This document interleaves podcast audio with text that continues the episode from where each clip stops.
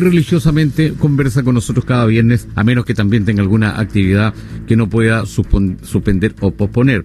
En este programa que presenta tradicionalmente Funeraria Los Paltos, que está acá en el paradero seis y medio Camino a la Cruz, en 21 de mayo, que es una ceremonia especial, diferente, muy sensible, muy empática para quienes han perdido alguna persona querida y la despiden precisamente con los oficios y el servicio eh, fúnebre de Funeraria Los Paltos.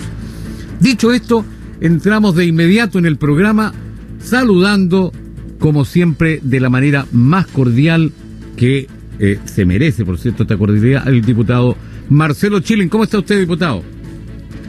Hola Marco Antonio, buenas tardes. Buenas tardes a Radios Libre y Nexo, a don Daniel en los controles y buenas tardes como siempre a través de su emisora a toda su distinguida audiencia. Así es, diputado. Estamos, como, como decían los antiguos eh, comunicadores, a dos bandas, refiriéndose a la banda de la frecuencia modulada, de la amplitud modulada, eh, llegando a todo este hermoso valle en Quillota, en la Concagua, Marga Marga, y por qué no también en las partes altas de Valparaíso y Viña del Mar, donde se escucha clarito. Y por cierto, pues, también San Felipe y los Andes. Petorca también. las dos bandas te dan una inmensa cobertura a las radios Libre y Nexo. Exactamente, esa es una gran ventaja. Tenemos una ventana enorme a esta hora, un balcón en el cual vamos a tener la oportunidad de conversar con el diputado Marcelo Chilin mientras se incorpora en un rato más el diputado Luis Pardo. Bueno, eh, eh, vamos a partir con esto que remeció a los eh, capitalinos y que en el fondo también nos influye a nosotros acá, que es el retroceso a la fase 2 de toda la área metropolitana, el Gran Santiago, que puede ser la antesala a algo similar acá. Eso es lo que nos preocupa, diputado Chile. Los santiaguinos están atacados Marco Antonio, antes de entrar al tema que usted propone, quisiera hacer eh, un breve recuerdo de mi amigo y compañero, el ex alcalde de Putaendo, Guillermo Reyes, que falleció hace dos días atrás. Estaba quejado por una enfermedad, ya llevaba como dos meses internado en la clínica Reñaca. Y hoy día, bueno, fue su funeral precedido de una misa a la cual pude asistir y la verdad que lo lamento mucho porque aparte de ser un gran socialista que nunca tuvo miedo a defender los intereses que le correspondía defender, se enfrentó con grandes mineras que quieren hacer del Valle de Putaendo otro paraíso minero y por lo tanto tierra inhóspita para el ser humano, no solo predicaba, sino que practicaba y debo confesar que yo en lo personal lo voy a echar de menos por una razón bien egoísta que era de las pocas personas entretenidas que van quedando, hacia de cualquier hecho pequeño, corriente, una gran historia. Así que se va un, gran amigo y un gran compañero. Discúlpenme la digresión, pero... No, eh, eh, al contrario, eh, gracias por, por esta mención. Nosotros también como medio ya lo habíamos informado oportunamente y nos sumamos a estas condolencias para la familia del alcalde Guillermo Reyes Cortés, que falleció luego de presentar, como lo explicaba el diputado Marcelo Chilin, un deteriorado estado de salud sufrió un accidente vascular, neumonía. Eh, hay que destacar también que las autoridades, encabezadas por el alcalde subrogante, eh, decretaron duelo comunal por tres días a contar el miércoles. Eh, por lo tanto, públicamente las condolencias a la familia y a los cercanos a don Guillermo ante esta triste noticia que enluta a todo Putaendo y por cierto al Partido Socialista en donde militaba y en donde milita nuestro panelista Marcelo Chilin. Bueno, eh, volviendo a lo que habíamos planteado al principio, que es una situación que nos preocupa mucho y que dice relación con estos retrocesos, porque uno veía cómo retrocedían comunas del sur, comunas chiquititas, con poquitos habitantes, y uno decía, esto es como una, eh, es cuando la mamá te amenaza, te levanta la mano y te hace así que como que te las va a dar, pero que al final no te las da. Pero definitivamente, esta medida de retroceder a fase 2 eh, ha sido aplaudida por, por algunos, pero también hay otros que están tremendamente atacados con esta medida, diputado Chile, en Santiago. Sin duda, como usted dice, Marco Antonio, hay personas que han saludado esto, como la actual presidenta Isquia Siches del eh, Colegio Médico, o Pedro Engel, que han dicho que esta vez se reaccionó de manera más decisiva, más determinada, eh, de modo preventivo por parte de las autoridades, porque, bueno, la velocidad de propagación del virus se ha acelerado nuevamente en la región metropolitana y ante la amenaza de que la pandemia se convierta en un problema mayor, bueno, la autoridad ha preferido tomar las medidas con cierta anticipación. Todavía no tenemos ahí el colapso de los hospitales ni nada que se le parezca, pero como se dice eh, coloquialmente, más vale prevenir que curar. Ahora es cierto que esto provoca eh, inconvenientes, especialmente en el pequeño comercio que atiende público, las peluquerías, los pequeños negocios, los que tienen puestas las expectativas en las ventas de Navidad para resarcirse de las pérdidas de un año espantoso y también de aprovisionarse para un año que también se anuncia difícil. Pero yo creo que en la disyuntiva de salud y economía, sin duda que preside la salud. Esperemos que la oportunidad de las medidas tomadas, así como la severidad, ayuden a que esto se contenga y que se pueda regresar lo más pronto posible, ojalá antes de Navidad, a una vida más normal en cuanto a la posibilidad de desplazamiento, la libertad de tránsito y también por lo mismo de poder eh, realizar las compras que siempre se realizan en periodo de Navidad para obsequiar a los niños sobre todo, hacer una fiesta familiar, en fin. Es una situación compleja como todo lo que ha ocurrido durante el momento en que ha estado presente este coronavirus. Pero bueno, yo creo que tenemos que acostumbrarnos a que vamos a avanzar y vamos a retroceder mientras no se descubre el cómo erradicar eh, eh, decisivamente este virus, las cosas van a continuar más o menos parecido como ahora. Diputado Marcelo Chilin, estamos sin lugar a dudas viviendo momentos y tiempos de incertidumbre en, todo ámbito.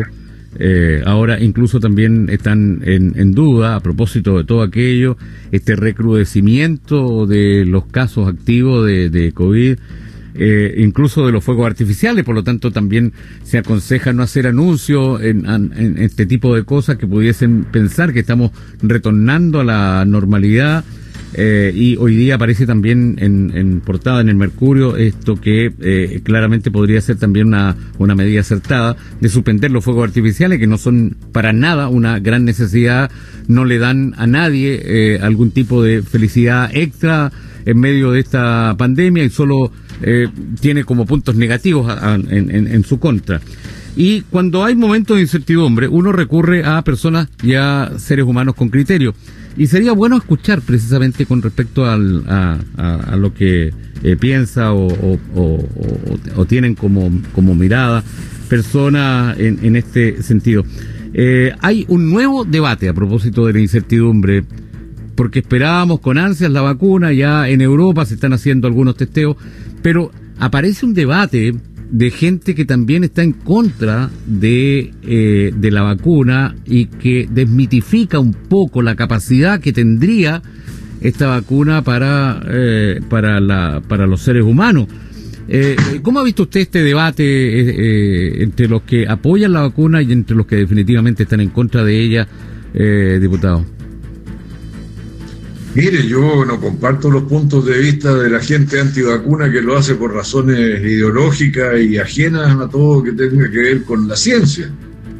Y bueno, es una posición frente a la vida, están en su legítimo derecho de tenerla, pero no pueden sembrar la confusión eh, en el resto. Ahora, más allá de esta discusión de carácter ideológico, filosófico, eh, hay una duda razonable en la mayoría de la gente porque lo habitual era que una vacuna se demorara, varios años en desarrollarse y verificarse que era inocua para el ser humano y a la vez efectiva contra el virus que pretendía combatir.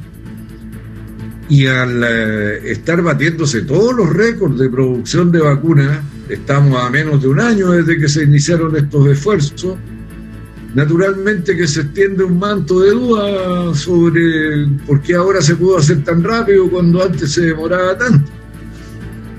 Pero nosotros los chilenos esta vez tenemos el privilegio de ser segundos en la fila, cosa de la que antes no nos enorgullecíamos.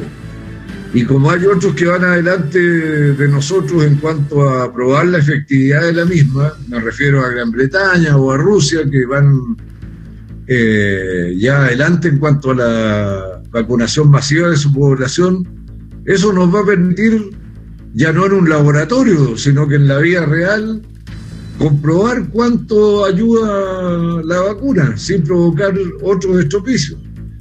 Así que yo creo que nosotros tenemos que esperar esto con tranquilidad y observar qué es lo que está ocurriendo en otras partes del mundo para aprender de ello y para ver si nos da la confianza suficiente para, acá, para que acá en nuestro país se pueda proceder sin inseguridades, angustias, temores, en fin. Es una ventaja que tenemos de, estar en esta galería, eh, cómo se va comportando y desarrollando esta cosa que está nueva para todos como es la pandemia y en todo lo que ello implica, entre otras cosas, el rebrote, el famoso rebrote, la segunda ola y por cierto ahora también esta vacuna que ya está siendo inoculada en, eh, en personas voluntarias en Europa. Aquí también ha ocurrido, ha pasado, en, incluso Quillota tiene mucho que decir. En aquello somos protagonistas.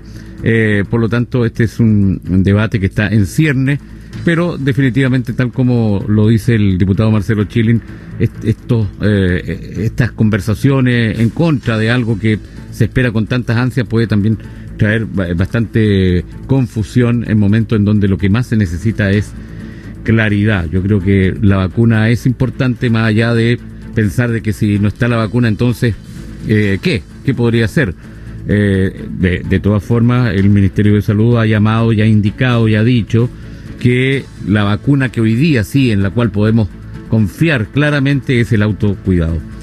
Eh, Así es. Eh, para cambiar de tema, eh, diputado, porque se nos vienen encima la, estas primarias, que no son las primarias legales, tampoco son ilegales, por cierto, porque son primarias, pero son acuerdos de, de caballero con documentos firmados, pero no son vinculantes. Eh, y definitivamente ya hay algunos, por ejemplo, en el sur, que se están bajando de las primarias que se realizarían el próximo domingo, no este, sino que el próximo domingo 20. Están interesantes las primarias acá, incluso más interesantes que las primarias que vivimos la, hace un par de semanas atrás, eh, porque aquí se elegirían los que van directamente a la papeleta como alcaldes eh, de la eh, centro izquierda, diputado.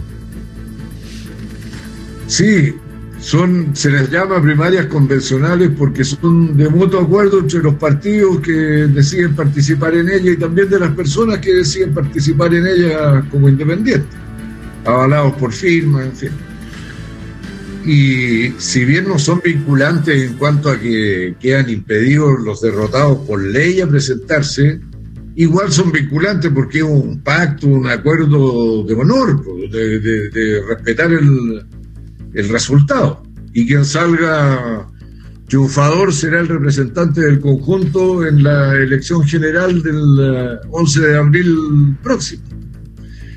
Yo eh, entiendo que son más de 80 comunas que van a realizar estas primarias y claro, como se define algo mucho más concreto y conocido por la ciudadanía, como son las autoridades municipales, convocan a más gente a votar cosa que no ocurría con las primarias de gobernadores regionales, que un cargo nuevo, aún poco conocido por el eh, eh, ciudadano y la ciudadana, y eso redunda en una menor movilización. Así que esperemos que de nuevo tengamos un eh, evento que, si bien, como dice usted, no obliga legalmente al respeto del resultado, sí lo obliga por honor y por eh, la honra al acuerdo que se suscribió. Y también a los documentos que se han firmado en, en, este sentido. Eh, pero lo que debe primar acá, tal como lo dice el diputado Chilin, es la palabra de caballero. Pero me imagino que usted debe tener algunos favoritos ahí en esta primaria, pues aprovechemos estos minutos. Eh, yo creo que toda ayuda sirve en estos momentos para los candidatos que según y confiamos tremendamente en el criterio y en la recomendación del diputado Marcelo Chilin, eh, podría animarse la gente para el domingo 20, de este domingo al otro, a ir a votar. Va a ser mucho más fácil porque van a ser uno, dos o a tres máximo locales de votación. Podrá elegir dónde votar, no tiene que ir a votar a un lugar específico que tal vez le queda lejos de la casa, sino que eh, esta es una voluntad democrática más, más sencilla pero que también tiene una trascendencia enorme, porque aquel que gane será el que pasará definitivamente a la papeleta, es como pasar a la semifinal, de alguna manera, de eh, homologándolo con una competencia deportiva, eh, diputado Chile. ¿Tiene su corazoncito usted? Bueno, por cierto, en la comuna de Quillota hay primarias de la unidad constituyente que reúne a los partidos demócratas cristianos por la democracia, socialista, radical, pros, el movimiento ciudadano e independiente. Entiendo que hay dos candidatos, eh, César Barra, que es el que yo apoyo, y el señor Ávila, que es concejal. Eh, por supuesto que yo invito a apoyar a, a César Barra, pero también hay primarias de la unidad constituyente en Nogales, donde va Edison Salinas, que es un ingeniero que vive ahí, bueno, toda su vida ha sido de Nogales, también eh, yo lo apoyo a él, eh, tiene al frente al señor Aliaga, eh, y en la provincia también hay en La Calera, donde va don Eduardo Martínez por la democracia cristiana y don Lautaro Correa por el Partido Socialista, a este último es naturalmente a quien yo apoyo. En Hijuelas no hay primarias porque todo el mundo está de acuerdo que el mejor candidato es el señor Saavedra. Y es un independiente que no tiene discusión, todo el mundo lo va a apoyar a él. Yo le deseo que gane en abril. Eh, en la medida de mis posibilidades lo ayudaré, lo que pueda. Y me falta una comuna, ah, la Cruz, donde naturalmente va eh, Filomena Navia, que le fue bastante bien la vez anterior. Esta vez Filomena Navia va a tener eh, la ventaja de que la actual alcaldesa no puede repostular por el límite a la reelección, lo cual abre eh, la puerta a su posibilidad. Además, una persona que conoce bien la comuna, conoce bien la municipalidad, el cargo, y yo creo que sería una gran alcaldesa para la comuna de La Cruz. Muy bien, ahí están los pingos entonces que apoya nuestro panelista, el diputado Marcelo Chile. Y a propósito de postulaciones, no ha sido una, ni dos, ni tres, sino que varias veces eh, que he escuchado por ahí, oye, que sería buen constituyente el diputado Marcelo Chilin a propósito de que no se puede reelegir, eh, o, que, eh, o que no piensa hacerlo. Em, ¿Cómo ve esta posibilidad, diputado Chilin? necesitamos personas como usted, tal vez, para redactar la constitución. No, pero hay tantos otros que igual lo pueden hacer. Yo espero que ahí la gente elija bien, que no se equivoque, que elija gente que aparte de conocer eh, la realidad nacional en sus distintas facetas y aspectos, no solo en el jurídico, también que sean dirigentes sociales representativos, en fin, yo creo que es bueno que tome la palabra gente que no ha estado en la primera fila en el último tiempo, porque hay una legítima aspiración a la renovación y que entre aire fresco al debate nacional. Así que me habría gustado ser eh, miembro de la Convención Constitucional y tal vez si hubiese optado habría logrado tener el respaldo suficiente para estar ahí, pero me parecen más poderosas las otras razones que le he explicado Marco Antonio para no postular. Pero es definitivo diputado Chile o, todavía hay una ventanita? Bueno, hasta el día de la inscripción nada es definitivo, pero tendría que ocurrir algo que realmente justificara mi presencia para que yo tomara la decisión. Hoy no lo veo que sea así tan necesario. Muy bien, nos quedamos tranquilos entonces con esa respuesta porque no está eh, todo cerrado. Hay ahí una ventilación, ¿no? no sé que nos podría permitir.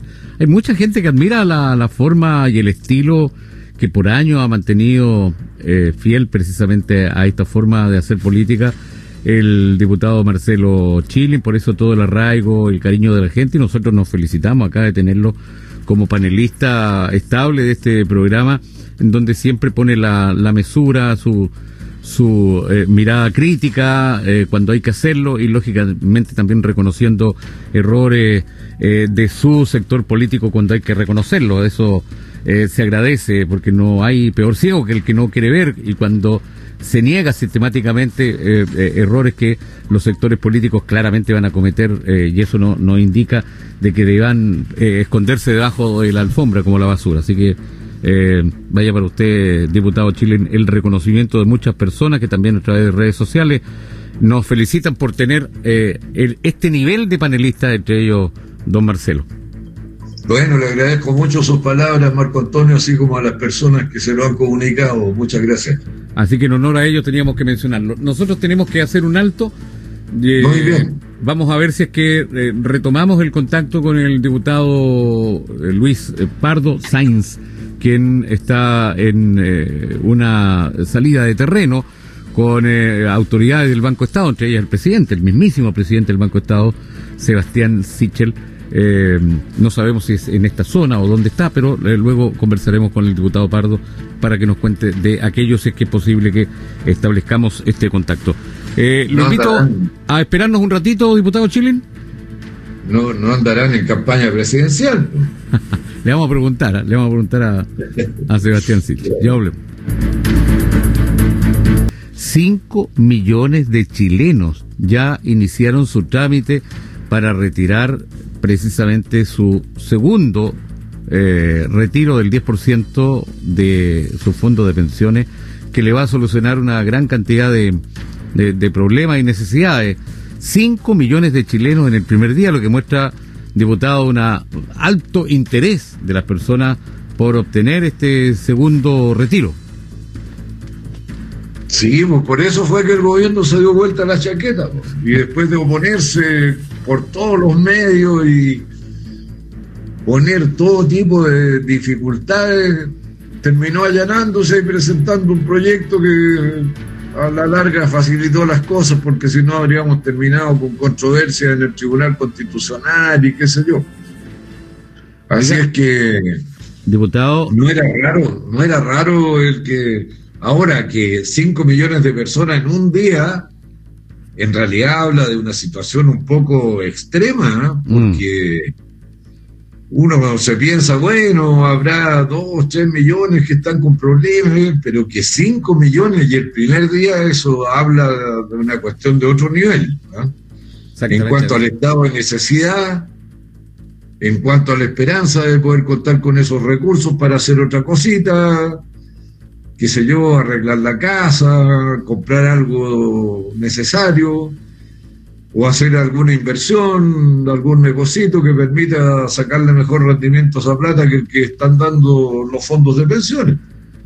Hay algo que está claro, que a estos 5 millones de chilenos la plata no les sobra. Por lo menos eso está absolutamente claro, si no hubiesen esperado por lo menos un día para hacer su trámite. Tienen todo un año para hacerlo. O sea, todavía no vence el plazo del primer retiro, que también era de un año. Claro y ahora tienen también un año completo para hacer el retiro. No hay necesidad de lanzarse si es que uno no tiene algo urgente que resolver. Así es, bueno, esperamos que, que hasta el momento me da la impresión que los portales web de las instituciones de previsión, las AFP, han estado a la altura, porque me recuerdo que en el primer retiro eran a esta altura, pero muchos los llanteríos de personas que tenían que hacer largas filas virtuales para poder eh, iniciar su trámite. En esta oportunidad parece que se han preparado adecuadamente las AFP, diputado. Se han preparado adecuadamente ya, y además tuvieron la experiencia previa del primer retiro, que algo habrán aprendido. eso facilita las cosas. Y agréguele que aquel que cometió errores graves fue sancionado por la Superintendencia de Seguridad Social. Entonces, bueno, los estímulos a hacerlo bien son mucho mayores que en el pasado reciente del primer retiro, donde, bueno, todo era un mar de dudas. Hasta la gente dudaba que si la AFP tenían efectivamente la plata que ellos le habían sí. les habían puesto bajo custodia para la pensión o no, acuérdese. Así es, hubo cualquier cantidad de elucubraciones eh, con respecto a dónde está la plata, que no está, en fin, bueno, la AFP ha mostrado que, bueno, han, han, estado haciendo al menos su trabajo y fíjate que le ha subido de alguna manera la impresión que la gente tenía de las AFP, eh, incluso ha mejorado por este trabajo que han hecho la administradora de fondos de pensiones. Ahora yo no sé si lo suficiente como para que una vez que todo esto pase no sigan los movimientos de no más AFP y ese tipo de cosas. A propósito de... a, propósito, de, eso, ¿Mm? Don Marco Antonio, yo esto que voy a decir es políticamente incorrecto, pero se corresponde con la verdad de la milanesa, con la realidad. El problema de las bajas pensiones en Chile no están las AFP. Las AFP han hecho bien su trabajo en cuanto a hacer crecer los ahorros que usted puso bajo su custodia. De hecho, si usted ahorró 300, las AFP han convertido eso en 900. Sí. ¿Dónde está el problema entonces? El problema está en el mercado del trabajo.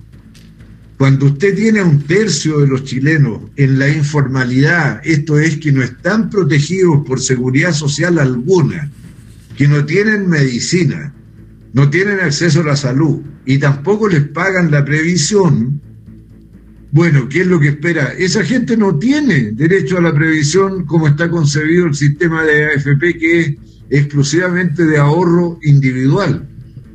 Súmele a eso las personas que están de entrada y salida en el mercado formal de trabajo, que un mes tienen, al otro mes no tienen. Súmele a eso que muchos trabajadores pactan por debajo de la mesa con sus empresas y les dicen que cotíceme por el mínimo. ¿Ah? Porque así los dos ganan. Mm. El empleador paga menos pues, previsión que aunque en realidad la paga el trabajador, el que la tiene en custodia es el empleador. Entonces, ¿dónde está el verdadero problema? El verdadero problema está en que no es suficiente el ahorro individual con este mercado de trabajo tan irregular que tenemos. Por eso es necesario tener al lado un fondo de solidaridad y reparto que con aporte de los trabajadores, de los empleadores y del Estado permita constituir un fondo que vaya en apoyo de aquellos que tienen las cotizaciones más bajas o que no tienen cotizaciones suficientes. Esa es la importancia de dejar atrás el sistema exclusivamente de AFP. Yo creo que la mejor fórmula es mantener un sistema de ahorro individual para premiar el esfuerzo, la disciplina, la constancia, pero al lado de eso tiene que haber un fondo de apoyo para todos, para todos. Y el que fue más constante, eh, más disciplinado, más sacrificado, tendrá una pensión mejor. Pero aquel que por razones ajenas a su voluntad no pudo tener continuidad en el trabajo y en las imposiciones, Usted no lo puede castigar diciéndole usted está condenado al hambre. La sociedad lo tiene que ayudar porque la sociedad es la que tiene el mercado laboral imperfecto. Cuando usted vota por las autoridades, está votando por eso. Y fíjese bien, mírelo a los ojos, pregúntele, ¿qué es lo que va a hacer usted en el sistema de pensiones? Y no vote a tonta y a loca que porque baila casi desnudo en los reality shows o porque ay que, que, que, usa zapatos bonitos y que tiene bonita cara y no sé qué. No. Pregunte por las cosas que le interesan a usted en su vida diaria, en su vida cotidiana, en su calidad de vida. No ande fijándose en tonteras que no tienen ninguna relevancia. Si quiere mirar rostros bonitos, no los lleve para el Congreso. Compre revistas para verlo. Un, gran consejo, diputado Chile, que lamentablemente muchos pueden tomarlo hoy día eh, eh, y asimilarlo, pero el momento de las elecciones se olvidan estas aprensiones que debemos tenerla como ciudadanos eh, al momento de emitir nuestro sufragio. Y, y, qué bueno lo que indica de mirarlo a los ojos y preguntarle con respecto a temas tan sensibles como, como la previsión. Ahora, apoyando lo que decía al principio el diputado Chilin con respecto a este argumento del, del gobierno que era eh, el detrimento horrible eh, de, de, los fondos de pensiones para quienes sacaban un 10%. Hay ejemplos de personas en una FPX, eh, vamos a mencionar la Provida, que tenían 20 millones de pesos ahorrados en sus fondos previsionales. Sacaron, la vez pasada, en, en julio fue, ¿no? Agosto, sacaron 2 millones de pesos. Por lo tanto, debería haberle quedado 18 millones. En esta oportunidad volvieron a sacar y quisieron ver, hoy voy a tener que sacar un millón ocho, y sus fondos de nuevo estaban en 20 millones y algunos incluso en 21 millones. Es que es una situación que la gente dice, tiene que haber un error acá, pero se supone que está bien, porque para eso están trabajando su plata la, la aseguradora, ¿no? así es, por, eso le decía que las AFP no han hecho mal la pega que les define la ley. El problema es que son insuficientes. Ese no es un sistema de previsión social. La previsión social es para todas y para todos, no solo para el que puede ahorrar. Y esa es la insuficiencia que tiene el sistema. De ahí la importancia de poner al lado del sistema de ahorro y capitalización individual un fondo de solidaridad y de reparto donde se puedan cobijar los que tienen empleo irregular, fluctuante, que a veces tengo, a veces no tengo, donde se puedan cobijar los que nunca les cotizaron, los que tuvieron muy bajas cotizaciones, porque también eso le va a ayudar a las bajas pensiones de aquellos que pudieron imponer toda la vida, pero tenían sueldos tan bajos que ahorraron muy poco a lo largo de toda su mm. vida laboral. Por eso es necesario cambiar el sistema de fondo. Le reitero, no es que la AFP haga mal su pega. La AFP, como le dije, convirtió 300 lucas en 900 lucas. Mm. Y eso es hacer bien la pega. Pero no es suficiente para que sea previsión social. Ahora, con estos retiros del 10% que el gobierno se oponía a brazo partido, diciendo que poco menos que se iba a hacer quebrar el sistema, Marco Antonio, en las AFP están ahorrados recursos equivalentes a 290 mil millones de dólares. Todo lo que Chile produce en un año de trabajo en bienes y servicios. 290 mil millones de dólares. ¿Cuánto se sacó de esos 290 mil millones de dólares en el primer retiro? 15 mil millones de dólares. ¿Cuánto se va a retirar ahora? Más o menos cerca de lo mismo. 30 mil millones de dólares. En 290 mil, si usted le, renta, le resta 30 mil millones de dólares a los 290 mil, igual está con 260 mil millones de, de, dólares en el sistema de ahorro individual. Pero aquí hacen campañas del terror por todo. ¿Ah? Gana el Colo Colo y dicen, ¡ah! Ahí viene el comunismo. Pierde el guante y dice, ¡ah! Ahora viene Venezuela. O sea, bueno, hay que hacer un reconocimiento a propósito ¿Ah? de todo esto que, que, pone muy bien en la mesa el diputado Chilin hay que hacer un reconocimiento y una pregunta que nos hacemos, ¿qué sería de las pensiones si no se hubiese creado el Fondo Solidario, diputado Chile? Ah, bueno, habría un millón doscientos mil, un millón, trescientos mil eh, chilenos adultos mayores en el hambre absoluta. Eso es lo que habría pasado. Bueno, esas son medidas que, que muchas veces pasan al olvido, que no se recuerdan, eh, pero que precisamente hay que ponerlas, tal como lo está haciendo ahora el eh, diputado Marcelo Chilin, eh, en la mesa. Bueno, hay, hay otro dato ah, a propósito de esta férrea oposición inicial del gobierno al segundo retiro del 10%, que lo dejó re mal. Eh, a propósito de esta encuesta criteria, con una aprobación, yo no sé usted si recuerda alguna aprobación tan baja de un presidente de la República, cae a un 7%, que es la más baja durante su gobierno, yo creo que en la historia. O sea, que se conozca. Claro, que es que en los tiempos, en los tiempos de Arturo Alessandri, de Carlos Ibáñez del Campo, no hacían encuestas. No, no. tenemos re pocos presidentes para medirlo, pero bueno, con los que tenemos... Eh, sí, desde que se mide es el más bajo. Exactamente. 7%. Eh, eh, ¿qué, ¿Qué opinión tiene de, ese, de, de esos números, diputado? Bueno, es la respuesta de los chilenos al desacierto en la conducción del gobierno en todos los planos, ¿cierto? Ya, yo no sé para qué sigue emitiendo mensajes si nadie lo escucha. Yo creo que él debería quedarse calladito, tranquilito, hasta que termine su periodo presidencial, que no siga irritando a la gente diciendo tonteras y haciendo, ¿ah? como la de decir que hay que cuidarse, que hay que cerrar de nuevo a los santiaguinos, pero él sale a pasear por las playas sin mascarilla. O sea, la desubicación total. ¿Y cuál es el premio? Que la gente lo único que quiere es que ya se vaya de una vez por.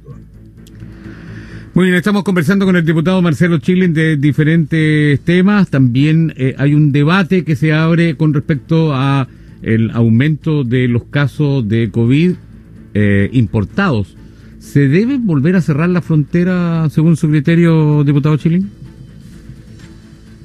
Creo que no necesariamente, Marco Antonio, pero tendría que ser mucho más riguroso el control y el seguimiento de las personas que llegan al país, porque si ellos están transportando el virus de nuevo por esa frontera, bueno, hay que tomar las providencias para que no produzca mayores efectos internos y eso supone la exigencia de los exámenes de PCR realizados con no más de 70 horas de anticipación a la llegada a Chile y que hayan revelado que estaban eh, eh, sanos.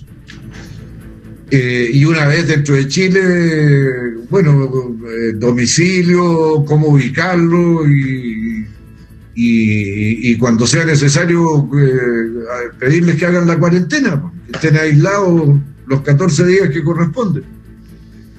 Yo no lo eh, cerraría totalmente, pero sería mucho más drástico en el control.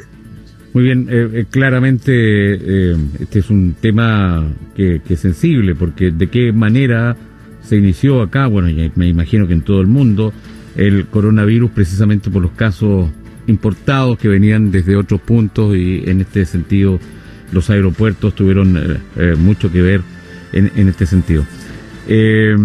Para cambiar de, tema, diputado Chilin, eh, ¿cuál es su opinión con relación a este eh, proyecto de indulto por los detenidos tras el estallido social, que es otro debate que también está instalado? Sería bueno conocer su posición. Pero a usted le encanta ponerme en dificultades, pues, Marco Antonio. estoy, estoy aprovechando que está el diputado Pardo.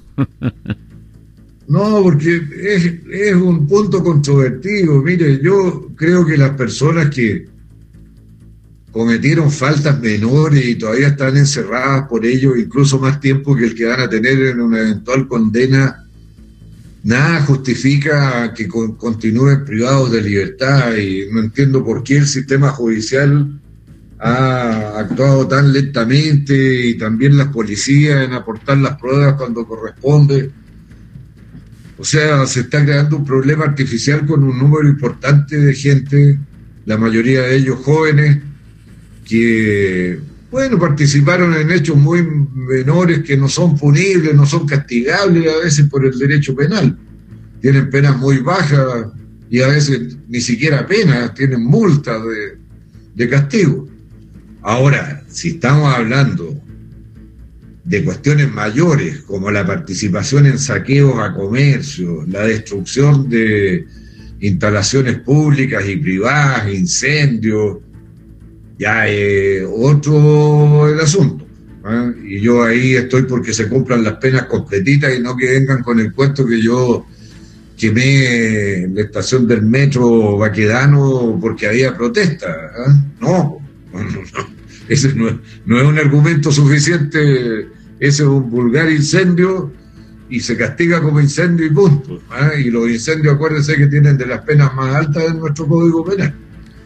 Así que no sé si lo que corresponde es una amnistía, como propone la presidenta del Senado, Adriana Muñoz, no creo que corresponda una amnistía, pero sí que se actúe con mayor celeridad para que aquel que tiene penas que ya a lo mejor hasta las cumplió con creces, eh, sean puestos en libertad, que no se justifica su eh, mantención en cárcel. Tema tremendamente sensible también y que está en boga y se está debatiendo, se está conversando eh, al respecto de él.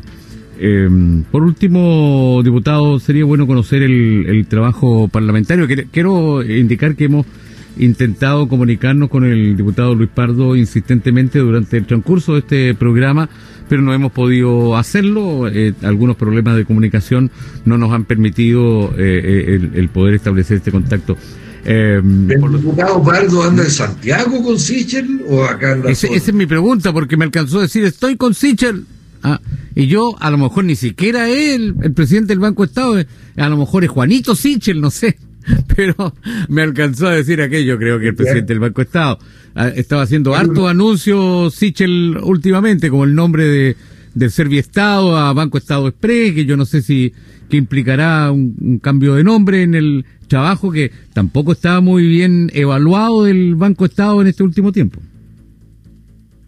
No, no sé, pero bueno, capaz que anden en una movida de los dirigentes de Renovación Nacional que le quieren levantar una alternativa a desborde. ¿Ah? Ahí vamos a preguntarle después al diputado Pardo en qué maniobra andaba, porque no creo que anden repartiendo billetes. Oye, a lo mejor esta era una reunión privada y yo aquí lo, lo pregoné a los cuatro vientos. porque no, me, no me alcanzó a decir, capaz que haya metido las patas. Eh, bueno, eh, trabajo parlamentario para despedir nuestro programa de hoy, diputado. Lo más importante que tenemos esta semana Marco Antonio es sacar de una vez por todas la reforma constitucional que permite la creación de los escaños reservados para los pueblos originarios. Parece que hemos llegado finalmente a un acuerdo, que van a ser 18, eh, 17 eh, consagrados por ley, para el pueblo mapuche, dos para el pueblo aymara, uno para el, cada uno del resto, pero todavía está en debate lo de eh, los eh, descendientes de afroamericanos. Los afrodescendientes. están radicados fundamentalmente en Arica. En el Valle de Azapa. el Valle de Azapa, esa zona. Y ahí eh, el acuerdo que llegaron en la comisión mixta es que se vota todo lo otro como un solo paquete, pero el cupo afroamericano se votaría por separado. ¿Ah? Ahora, yo creo que en la, mayoría del Parlamento haya la sensibilidad suficiente como para incorporar en los escaños reservados a este eh, pueblo, porque si bien no es originario de Chile, también fue traído de afuera, eh, pasó las de Kiko y K con la construcción del país y tiene sus peculiaridades, sus particularidades yo creo que en esto no hay que ser mezquino. Claro, uno podría decir, bueno, pues si le dan a los afroamericanos, ¿por qué no a los franceses, a los italianos? No, porque todos esos somos chilenos. Yo, mi apellido es Schilling, de origen eh, alemán, eh, pero yo soy chileno. ¿ah? Y, y, no, no, no, por pobres que hayan llegado mis abuelos y mis bisabuelos, no llegaron en la misma condición en que estaban los pueblos originarios, como no llegaron en la misma condición los que los trajeron acá como esclavos, no como gente libre, ¿ah? porque mi abuela, mi abuelo, todo eso llegaron como gente libre.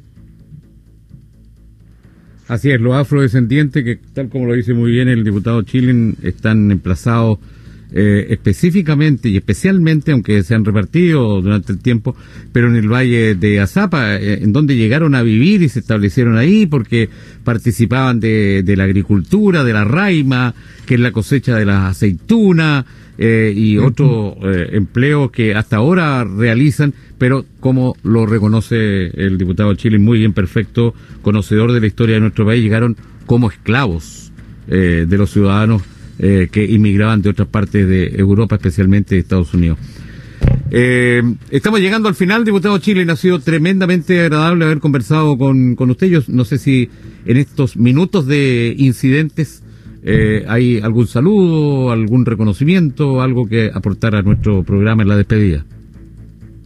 Marco Antonio, ojalá que la gente se interese por ir a votar en las primarias para elegir el candidato alcalde de la unidad constituyente el próximo domingo 20. Ojalá que lo hagan en todas las comunas que tienen esta posibilidad, es un modo de participar y de decidir para después no andar quejándose que yo en realidad no tengo nada que ver o no me tomaron en cuenta la opinión.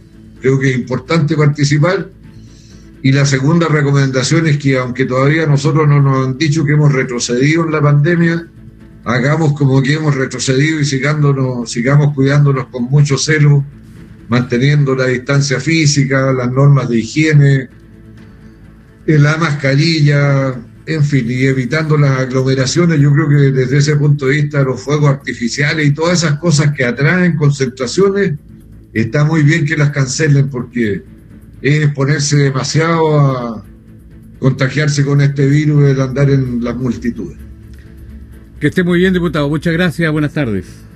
Gracias, Marco Antonio. Igual usted. Hasta luego, Daniel. Buenas tardes también a la distinguida audiencia de Radios Libra y Nexos. Así es, muchas gracias Daniel por haber estado también en los mantos técnicos en la puesta en el aire de este programa. Lo mismo que Ricardo Becerra Jr. Que estén muy bien, que tengan un ah, buen fin de semana.